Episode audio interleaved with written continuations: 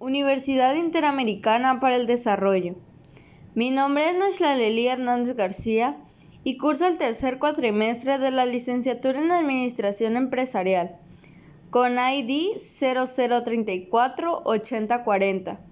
Actividad 11. Podcast. Como requisito para la materia de estadística, impartida por el maestro Ángel Fabián Cueva Loria.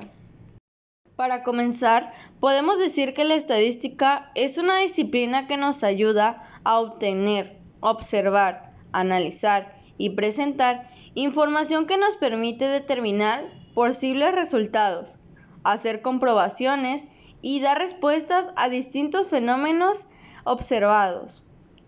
Para realizar esto, hace uso de distintas herramientas o métodos que ayudan a simplificar información de un conjunto de datos.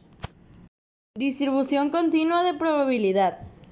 Podemos entenderla como una variable aleatoria, la cual tiene una infinidad de valores o resultados posibles.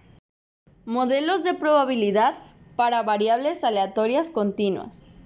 Estos son las distintas formas en las que podemos clasificar a las variables aleatorias para así darles una respuesta.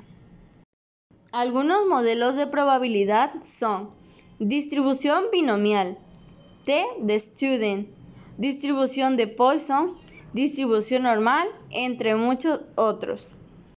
Distribución normal es un modelo que nos ayuda a poder aproximar cuál es el valor de una variable aleatoria.